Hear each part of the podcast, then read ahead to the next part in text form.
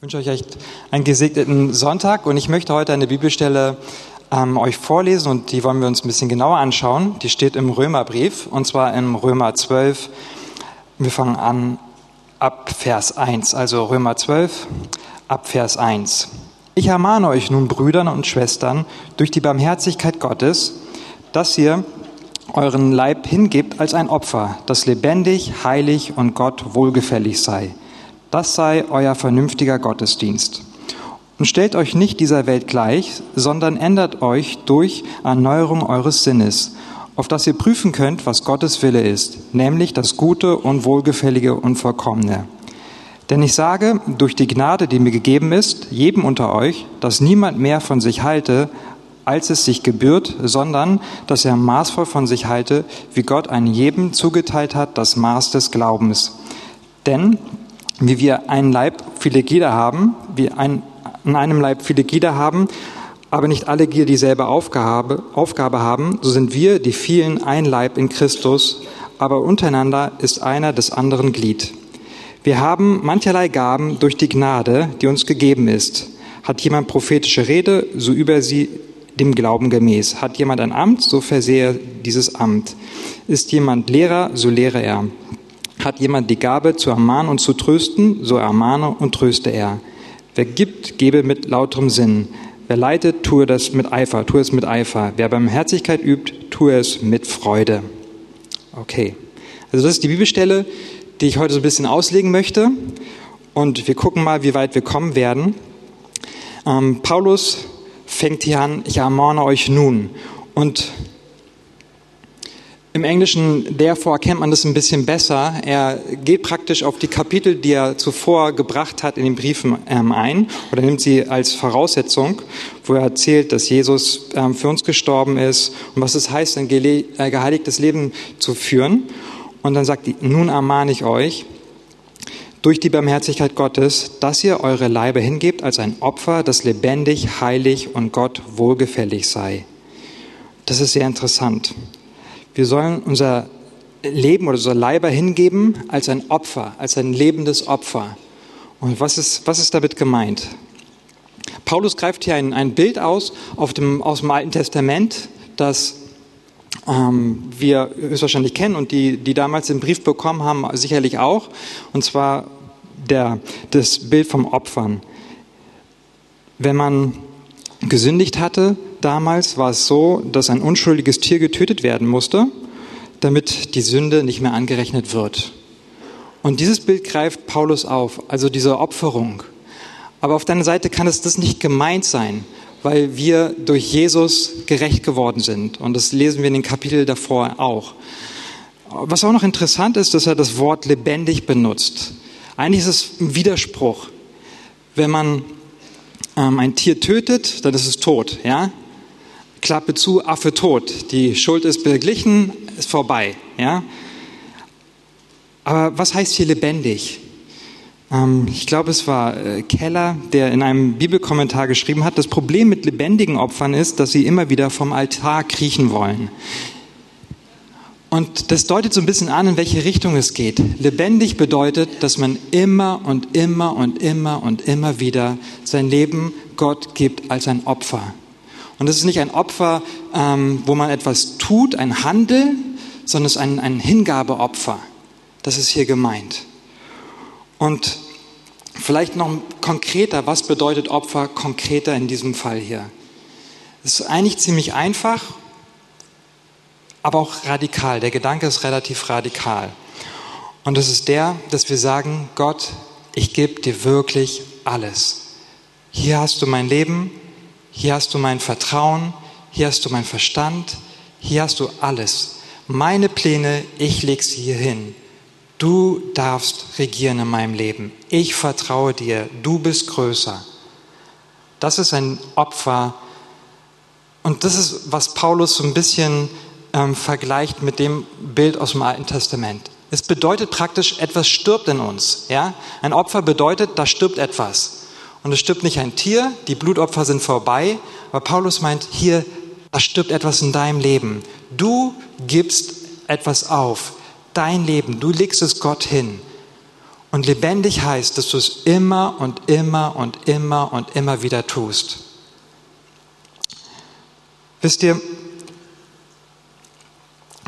wir Christen, wir tun das ja eigentlich, wenn wir unser Leben Gott gegeben haben, ist das ja etwas, was wir ausdrücken. Wir sagen, Gott, ich lebe für dich. Aber ganz häufig ist es so, dass wir diesen Aspekt noch nicht so richtig verstanden haben. Und manchmal wirkt das Ganze eher wie ein Tauschgeschäft. Herr, ich folge dir nach, wenn du das und das für mich tust. Wenn du mich heilst, ich bin krank.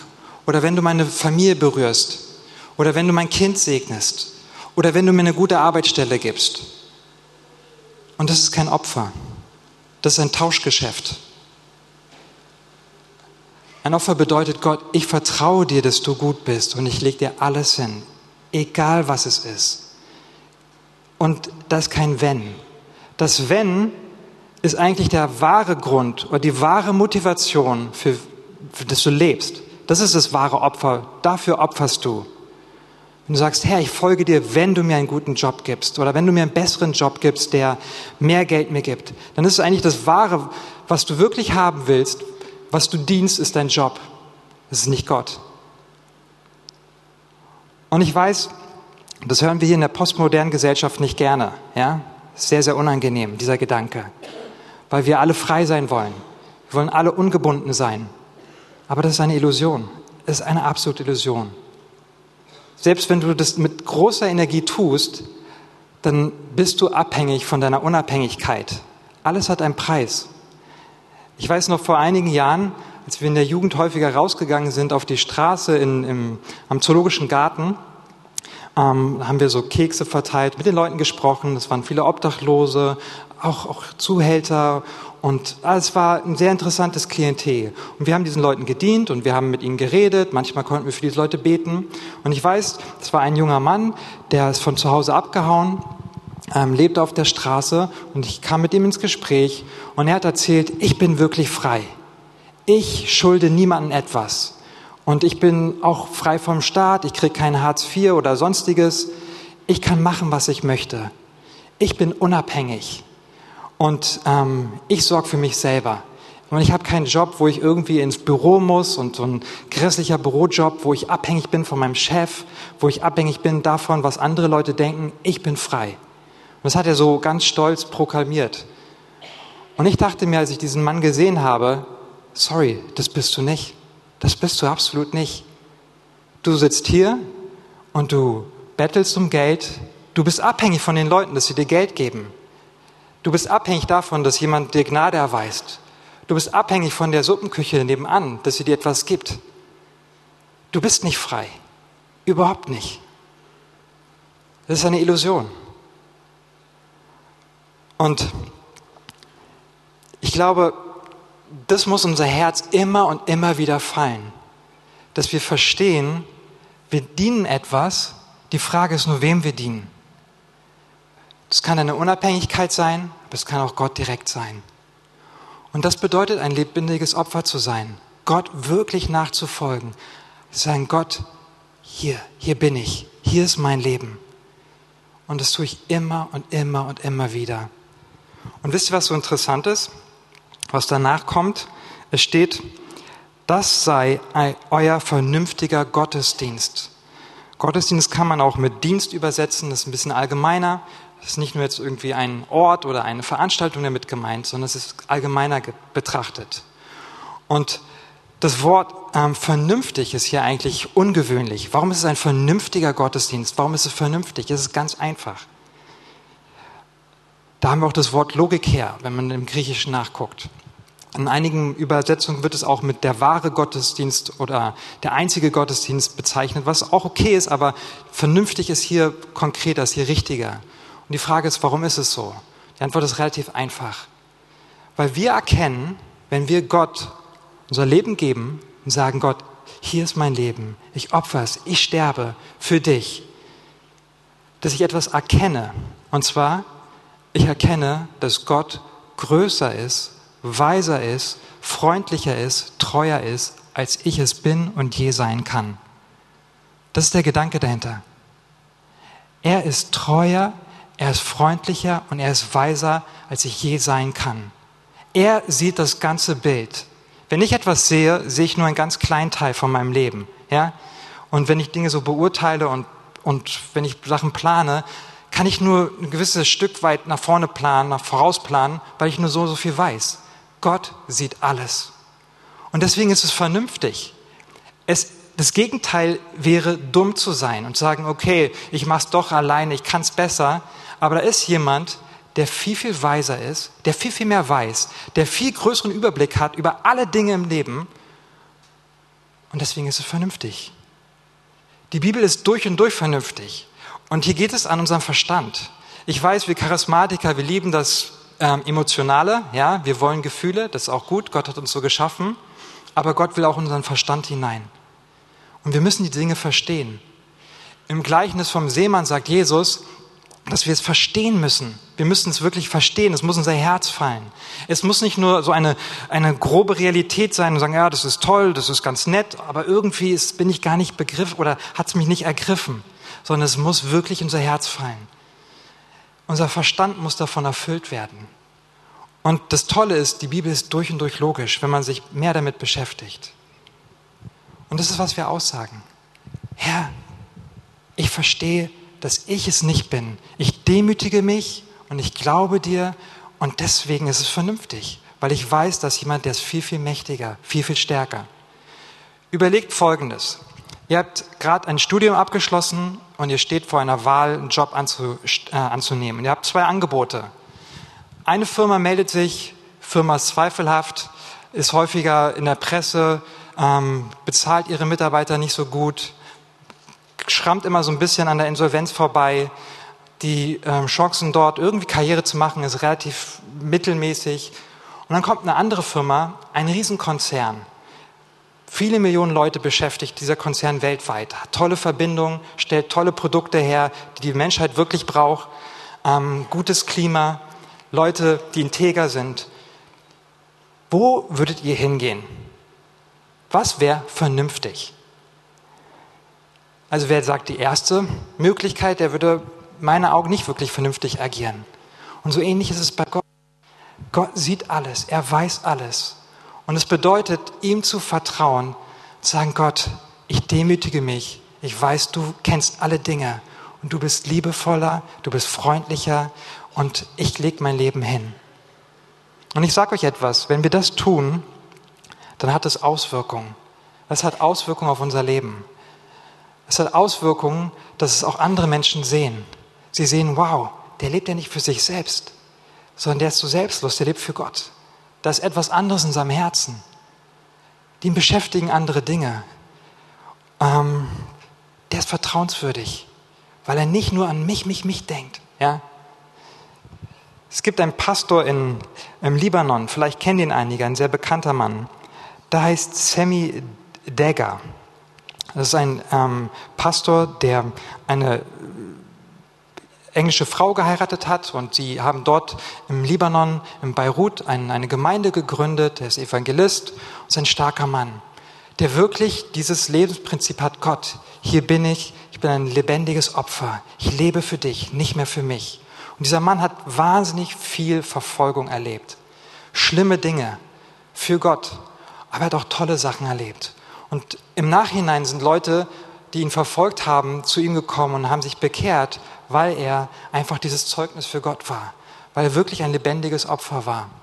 Und dieser äh, Sammy ist ein sehr ähm, energiegeladener, wirklich enthusiastischer Kerl, ähm, der begeistert ist vom Evangelium. Der ist eines Abends mit seiner Frau ähm, auf der Straße lang gefahren im Auto ähm, ich glaube, von irgendeiner Veranstaltung zurück zum Weg nach Hause. Und er fährt und sieht am Straßenrand einen Koffer, einen großen Koffer liegen. Und sagt zu seiner Frau, das ist ein Koffer. Und die Frau, du fahr weiter, komm, ist doch egal. Und er bremst, hält an und sagt, wir müssen den Koffer holen. Und die Frau regt sich darüber auf, wir sind hier im Libanon, was soll da in dem Koffer drinne sein? Und lass diesen Koffer, komm, wir gehen, wir gehen nach Hause. Und er sagt, nein, nein, nein, ich hole diesen Koffer. Und auf jeden Fall steigt er aus, greift den Koffer, tut ihn hinten in den Kofferraum und fährt los. Und die Frau war ganz genervt und ach du und deine Sachen und du bist einfach so ein verrückter Kerl, ja?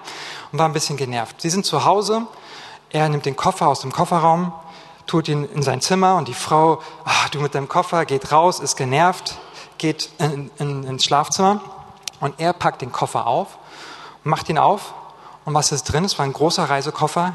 Er ist voll mit Geld. Von oben bis unten voll mit Geld. Er guckt rein und sagt sich, Herr, warum ich? Nein, natürlich nicht. Ja. Und er, er, sieht das ganze Geld, der Koffer, ein Riesenbatzen Geld. Und er schüttert alles auf, auf den Boden und dann fällt eine Karte, ähm, eine Businesskarte, eine Visitenkarte runter. Und greift diese Karte, guckt sich die Karte an und denkt sich, aha, das muss wohl die Person sein, die den Koffer gehört. Und ruft ähm, die Person an. Das ist ein bisschen später abends. Und dann am anderen Telefon, ja, wer ist denn da?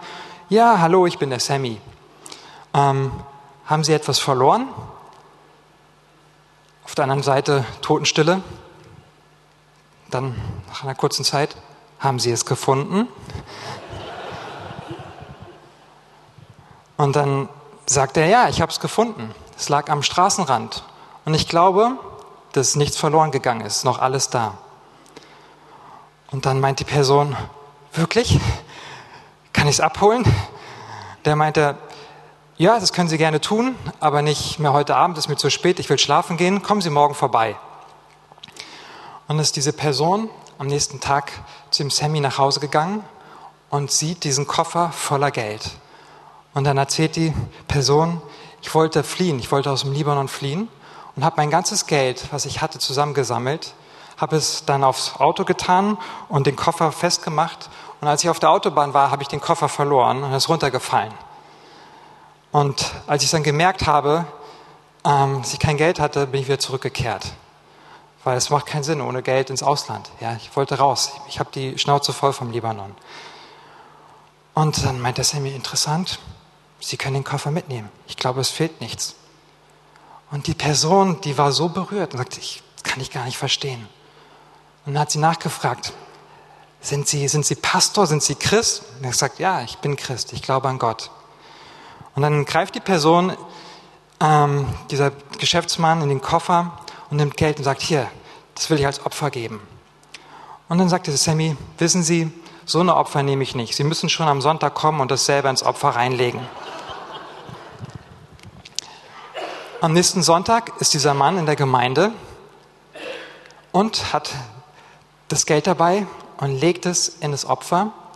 Und er ist so bewegt von der Gemeinde, er ist so bewegt von diesem Sammy, dass er ähm, es immer nicht glauben kann, dass er dem das Geld zurückgegeben hat. Und danach spricht er mit ihm und sagt, ich, ich kann es einfach nicht verstehen. Ich kann es nicht verstehen, warum jemand das tut. Und dann konnte dieser Sammy ihm einfach das Evangelium bringen und erklären, warum er das tut. Weil er nicht mehr für sich lebt, sondern für Gott lebt. Und dieser Mann, der eigentlich fliehen wollte aus dem Libanon, hat nicht nur er, sondern seine ganze Familie sein Leben Jesus gegeben. Und sein Leben wurde komplett verändert. Das sind die Auswirkungen, die wir erleben können, wenn wir ein lebendiges Opfer für Gott sein können oder wollen. Das sind diese Auswirkungen.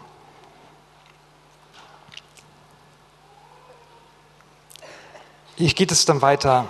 Jedem unter euch, dass niemand mehr von sich halte, als sich's gebührt, sondern dass er maßvoll von sich halte, wie Gott einem jeden zugeteilt hat, das Maß des Glaubens. Es ist sehr, sehr interessant, was es für Auswirkungen hat, wenn wir unser Leben hingeben als lebendiges Opfer. Wenn wir das immer wieder tun. Vor allen Dingen ist es interessant, wenn wir in dem Thema ähm, ich meine, was hier Paulus anspricht, ist Stolz. Hier geht es um Stolz. Ja, wir sollen nicht stolz sein, sagt Paulus indirekt. Und wenn wir das verstehen, wer wir sind, und das heißt, wenn der Heilige Geist unsere Sinne erneuern kann, unser Verstand erneuern kann, wenn wir uns ihm hingeben, immer und immer wieder, dieses lebendige Opfer, immer und immer wieder, dann verstehen wir, wer wir sind und was wir nicht sind. Und dann fällt Hochmut, fällt Stolz ab. Passiert automatisch. Und dann fällt es nicht schwer, irgendwie nicht übertrieben von sich zu denken. Und das sind Auswirkungen, das sind ganz praktische Auswirkungen in unserem Leben. Und ich glaube, die meisten von uns ähm, haben mit dem Thema zu kämpfen. Ich habe auch mit dem Thema zu kämpfen, dass wir häufig denken, ich bin besser als die Person oder als andere. Ich weiß mehr, ich bin schlauer, was auch immer.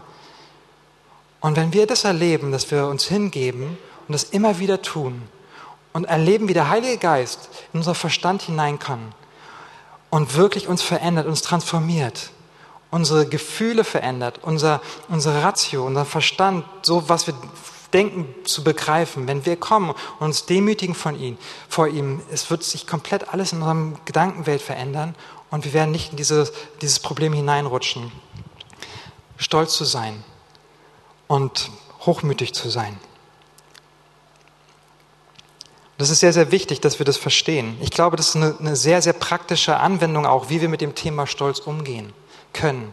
Es ist etwas, was wir immer und immer wieder vor dem Herrn bringen, wo wir Veränderungen erleben. Ihr müsst wissen, die Schrift sagt sehr klar und sehr deutlich, Gott widersteht dem Hochmütigen. Ja, er, er will mit der Person, die stolz ist, nichts zu tun haben. Er, er wendet sich ab von dieser Person. Das ist, das ist wichtig, dass wir das verstehen. Und dass wir das nicht mit Verdammnis verstehen, sondern dass wir erkennen, da ist Hoffnung. Gott möchte unser Wesen verändern. Aber es fängt damit an, dass wir sagen, Herr, ich will ein lebendiges Opfer sein. Wir wollen etwas weitergehen zum letzten Punkt der Predigt. Und es ist der, dass es eine weitere Auswirkung hat, wenn wir Gott unser Leben geben, wenn wir wirklich sagen, hier bin ich ein lebendiges Opfer. Und zwar, dass wir anderen Menschen dienen wollen. Wir kommen nicht nur in die Gottesdienst, um aufzutanken und hier alles zu genießen, das ist schön, das ist wunderbar, sondern wir kommen auch, um anderen Menschen zu dienen. Das ist dann in deiner DNA drinne. Du bist nicht nur ein passiver ähm, Empfänger, sondern du bist jemand, der das weitergibt. Und es ist interessant, was hier beschrieben wird, wie wir es tun, und zwar mit den Gnadengaben. Das sind die Gaben, die der Heilige Geist uns gibt. Und hier wird etwas Interessantes genommen. Hier wird der Vergleich von einem Körper genommen. Wir sind alle ähm, ja, ein Glied und zusammen ergeben einen Leib. Ja, es gibt viele unterschiedliche Glieder und es ist so wunderbar. Jeder von uns hat komplett unterschiedliche Aufgaben. Wir sind vielseitig. Nicht jeder hat die gleiche Aufgabe. Das ist wirklich toll. Aber wir brauchen einander und wenn wir zusammenkommen als Einheit, dann funktionieren wir als Leib. Und das erklärt Paulus hier. Er tut es auch im Epheserbrief, aber hier ist es jetzt auch nochmal ziemlich deutlich und ziemlich schön. Das heißt, es hat praktische Auswirkungen, wenn wir mit dem Herrn leben, wenn wir ein Opfer sind, ein lebendiges Opfer. Es hat Auswirkungen auf unsere innere Haltung, aber es hat auch ähm, eine Auswirkung auf unsere äußere Haltung, die Dinge, die wir tun, dass wir anderen Menschen dienen, dass wir nicht nur kommen und sagen, wo, wo kann ich haben, wie kann ich haben, ich, ich, ich, sondern dass man anderen Leuten gibt, dass man anderen Leuten dient. Und das auf unterschiedliche Art und Weise. Und das Schöne ist, weil wir verstanden haben, wer wir sind in Jesus Christus, können wir auch die Andersartigkeit der anderen, die anderen Gaben akzeptieren. Wir können sagen, okay, das ist cool, dass die Person diese Gabe hat. Und wir müssen nicht neidisch sein. Wir müssen nicht neidisch darauf sein, dass die Person vielleicht besonders prophetisch begabt ist oder besonders ähm, gut lehren kann oder besonders gut evangelistisch ist oder was auch immer. Brauchen wir nicht. Weil wir wissen, wer wir sind in Jesus Christus. Weil wir wissen, Gott hat uns eine Aufgabe gegeben und er hat jedem eine unterschiedliche Aufgabe gegeben. Und ich muss nicht die Person sein, die andere Person sein. Ich kann die Aufgabe, die Gott mir gegeben hat, erfüllen. Ist euch Folgendes mal in den Gedanken gekommen? Die Gnadengaben, die du bekommen hast, und jeder von euch hat Gnadengaben vom Heiligen Geist bekommen, haben etwas mit deiner persönlichen Berufung zu tun?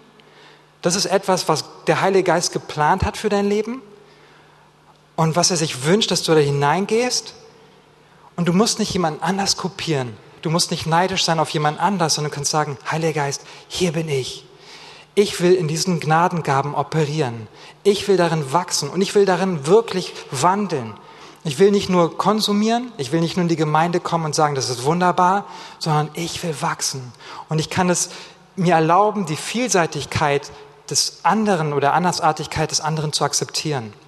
Wisst ihr, wir hören viel über Gerechtigkeit und über Gleichheit hier in der, in der Gesellschaft. Aber das ist so paradox. Auf der einen Seite wollen wir alle Gleichheit, gleiche Chancen haben, aber auf der anderen Seite wollen wir total individualistisch sein. Und es funktioniert nicht. Es funktioniert einfach nicht. Und wenn wir das Thema Einheit uns anschauen, dann geht das eigentlich nur mit dem Heiligen Geist. Er ist das Band, was uns verbindet.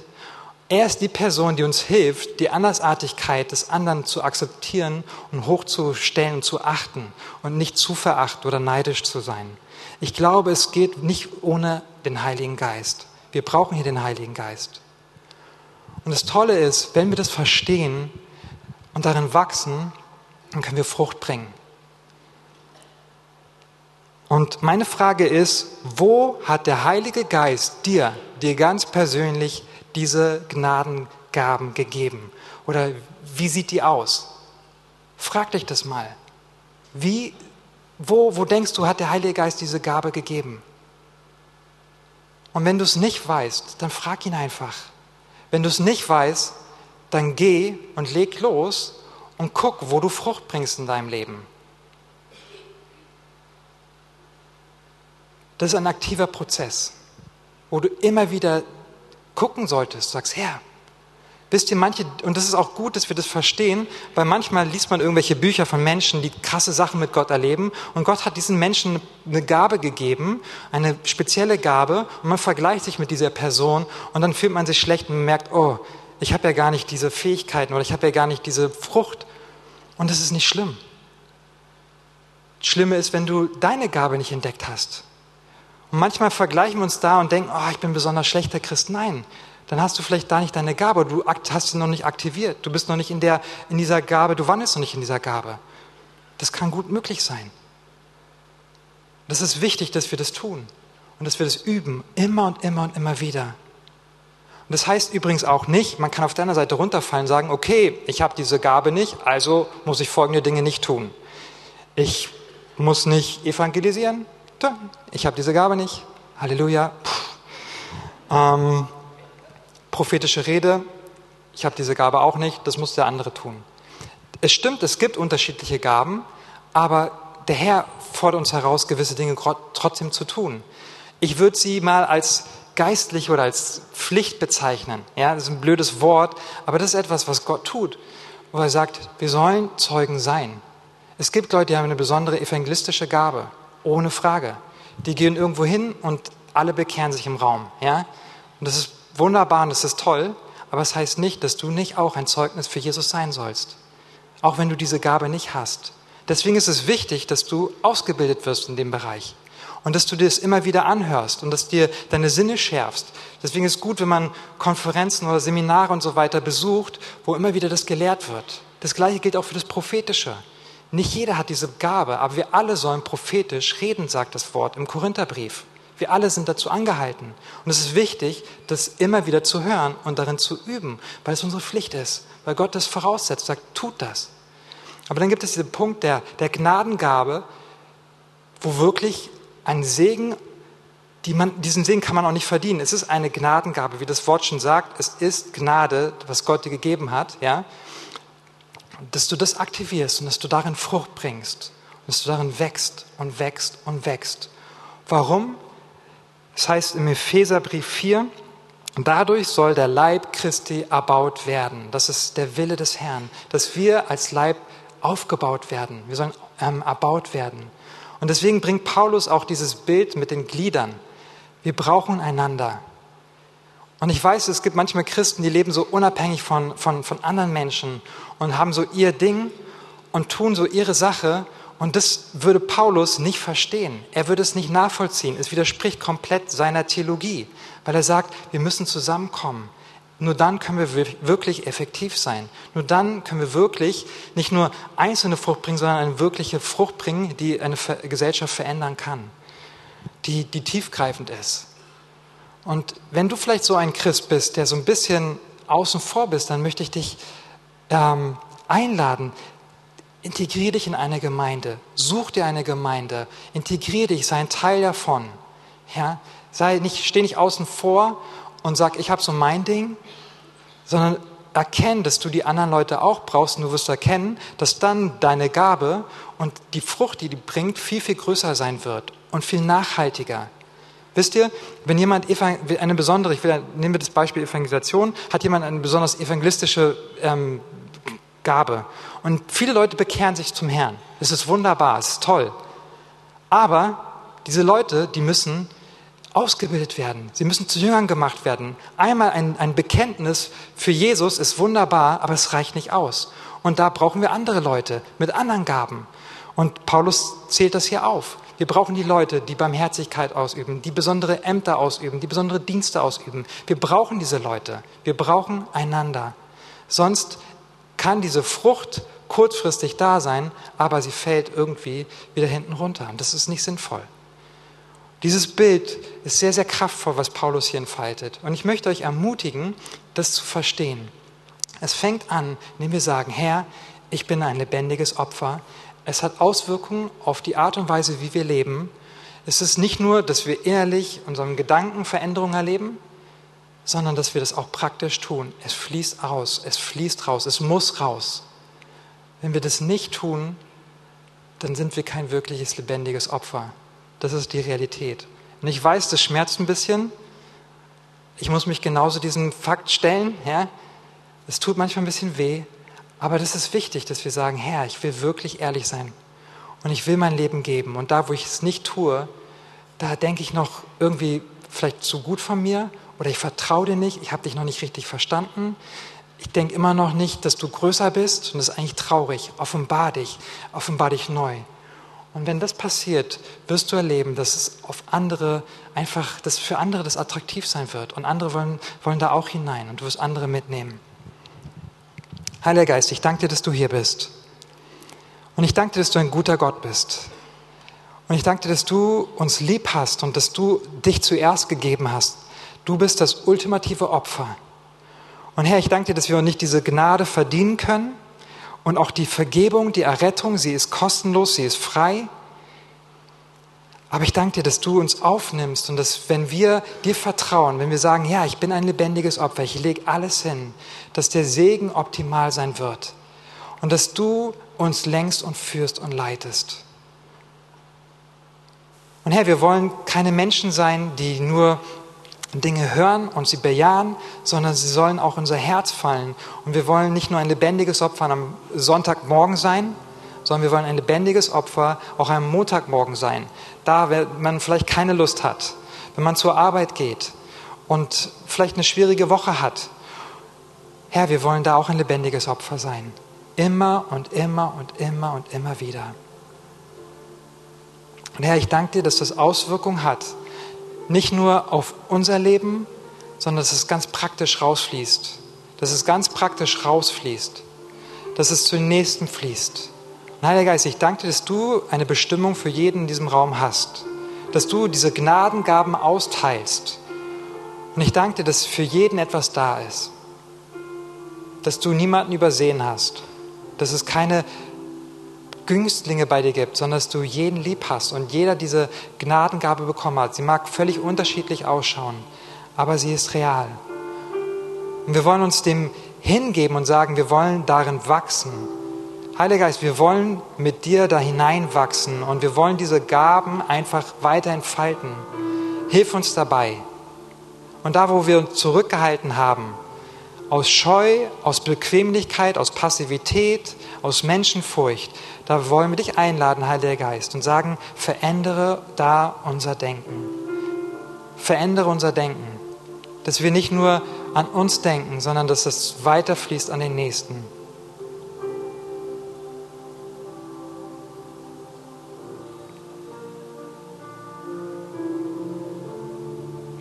Ich frage einfach den Heiligen Geist, da wo du jetzt bist, welche Gaben hast du mir gegeben? Und was ist wie, wie handhabe ich das? Wie, wie gehe ich damit um? Erkenne ich diese Berufung, die du mir gegeben hast, an? Tue ich das? Ähm, oder gibt es Dinge in meinem Leben, wo, wo ich noch eine Blockade bin, wo, wo diese Sachen nicht entfalten werden können? Bin ich jemand, was ich gerade angesprochen habe, eine Person, die, die eher immer nur konsumiert und passiv ist? Oder bin ich jemand, der diese, diese Entscheidung getroffen hat und erlebe, wie diese Gnadengaben wirken kann. Frag einfach den Heiligen Geist und er wird dir die Dinge zeigen.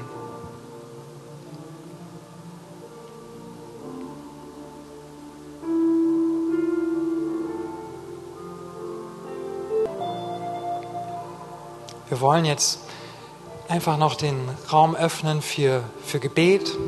Wenn du ein spezielles Anliegen hast, dann kannst du gerne nach vorne kommen und wir beten. Vielleicht brauchst du Heilung, vielleicht brauchst du das Eingreifen Gottes oder irgendwas beschäftigt dich total. Dann laden wir dich ein. Komm einfach nach vorne.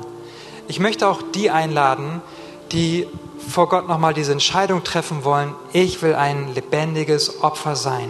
Ich will eine Person sein, die wirklich nicht nur ab und zu sagt, okay, Herr, hier bin ich oder ich folgte irgendwie nach, sondern in einem Herzen spürt, ich will ganz alles hingeben. Ich will mein ganzes Leben ihnen geben. Ich will eine Person sein, die wirklich einen vernünftigen Gottesdienst feiert, die versteht, was es bedeutet, ein lebendiges Opfer zu sein, die versteht, was es bedeutet, für ihn zu leben. Sie versteht, dass Gott viel größer ist, dass er gut ist, dass er liebevoll ist, dass er weiser ist und dass er alles überblickt. Und ich möchte mit jemandem mich eins machen und mal sagen, Herr, hier hast du die Dinge in meinem Leben. Ich kenne aus meinem eigenen Leben, dass es Situationen gegeben hat, wo es herausfordernd war, wo es schwierig war und wo ich dann an diesen Punkt gekommen bin, wo ich gemerkt habe, eigentlich ist dieser Punkt so schwierig für mich, weil ich noch für mich selber kämpfe. Eigentlich kümmere ich mich doch noch selber drum. Eigentlich habe ich selber alles in Kontrolle. Ich sage ab und zu, Herr, mach mal bitte das so, Herr, mach das mal bitte so, ich brauche hier mal deine Hilfe. Aber das heißt nicht, ein lebendiges Opfer zu sein. Ein lebendiges Opfer zu sein heißt, Gott, deine Pläne zählen, nicht mehr meine. Deine Pläne zählen, nicht mehr meine. Und wenn man an diesem Punkt ist und es merkt, sagt, okay Gott, das bedeutet wirklich ein Tod, ähm, ja, das bedeutet tot zu sein. Ähm, dann kommt der Heilige Geist, dann kommt der Heilige Geist und er flutet ein. Dann kommt der Heilige Geist und dann sind die Kräfte Gottes aktiv, die sagen, jetzt kann ich eingreifen. Und ich sehe dein Opfer, das du bringst und ich habe Wohlgefallen daran. Und jetzt kann ich eingreifen. Jetzt kann ich dein Gott sein. Jetzt bist du nicht mehr dein eigener Gott. Jetzt darf ich dein Gott sein. Und immer wenn ich das getan habe in meinem Leben, hat Gott die Situation verändert. Aber diese Veränderung war nicht die entscheidende. Manchmal waren es radikale Veränderungen gewesen, wirkliche Wunder. Aber die entscheidende Situation war, er hat mich verändert. Und ich habe ihn mehr ergriffen, ich habe ihn mehr verstanden, ich habe mehr verstanden, was es bedeutet, für ihn zu leben. Ich habe mehr seine Herrlichkeit, seine Heiligkeit verstanden. Das war eigentlich der Clou. Das ist das, das Geniale gewesen. Gott hat diese Umstände zugelassen, er hat sie zugelassen, dass ich an diesen Punkt komme und sage, okay Herr, ich lege es wirklich hin. Und wenn dich das betrifft, dann möchten wir mit dir zusammen beten und einfach beten, dass der Heilige Geist dich flutet. Wollen noch ein, ein Lied singen und wir haben jetzt halt die Möglichkeit zu reagieren.